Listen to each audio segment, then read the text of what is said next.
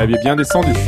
7h48, France Bleu Paris vous emmène dans le nord-est de Paris ce matin où euh, il y a une vraie crise sanitaire. Hein. Oui, des fumeurs de crack qui se droguent au grand jour. Les riverains de la colline de la Chapelle ou de Stalingrad n'en peuvent plus. Pour tenter d'endiguer ce phénomène, eh bien, le préfet de région a réuni hier tous les acteurs concernés. Un protocole a été signé pour mettre en œuvre un grand plan d'action sur trois ans, Johanna Yakin. Oui, il faut dire que ça fait des années que les riverains se plaignent de ce fléau.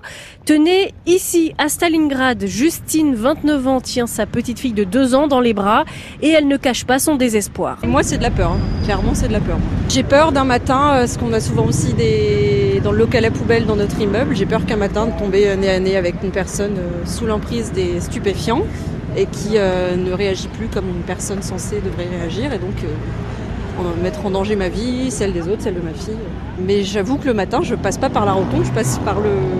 Je trouve des solutions. Marie, c'est pareil. 15 ans que cette quinquagénaire habite dans le quartier, mais le quotidien est de plus en plus pénible. Moi, dans mon immeuble, on change les codes quasiment tous les trois mois. Ça sert à rien, on les retrouve quand même dans l'immeuble. On connaît les termes par cœur, c'est 15 euros la galette. Ça leur dure euh, même pas euh, deux heures. Ça veut dire qu'ils ont besoin de 15 euros toutes les deux heures. Qu'est-ce qu'ils font? Ils sont prêts à n'importe quoi.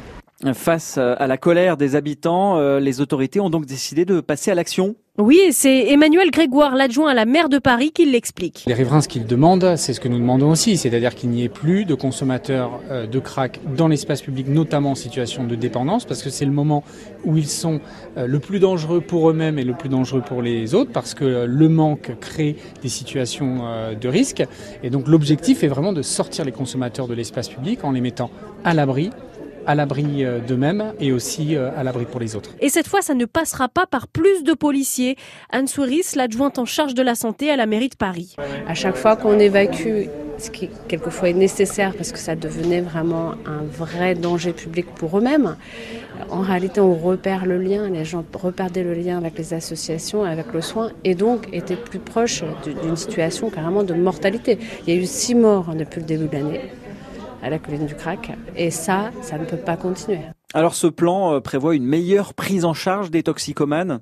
C'est ça. Du coup, le premier chantier, c'est un renforcement des maraudes, nous dit Aurélien Rousseau, le directeur de l'Agence régionale de santé. Les maraudes, elles vont être renforcées en nombre de maraudes les horaires vont être étendus et les compétences vont être renforcées. Ça veut dire des psys, des psychologues, des psychiatres, des addictologues, et puis derrière la capacité à renvoyer ces personnes vers d'autres parcours et notamment vers euh, le secteur hospitalier si besoin. L'autre ambition de ce plan, c'est d'offrir des places d'hébergement. L'État va notamment financer 80 nouvelles places pour les usagers du crack. Des petites structures devraient également voir le jour, des lieux de repos et de répit comme ils les appellent, Aurélien Rousseau. Nous allons créer des lieux complémentaires, des lieux qui vont pas être des lieux immenses, où on va pouvoir aller au contact et envoyer des, des, des compétences. Oui, on a identifié des lieux en lien avec la ville de Paris en particulier. Maintenant, il faut qu'on trouve les équipes qui vont les faire vivre. Le but, c'est qu'au cours de l'été, le dispositif soit opérationnel. En tout, la mairie réfléchit à six lieux qui pourraient accueillir 20 à 25 personnes. Et tout ça a un coût, plus de 3 millions d'euros rien qu'en 2019.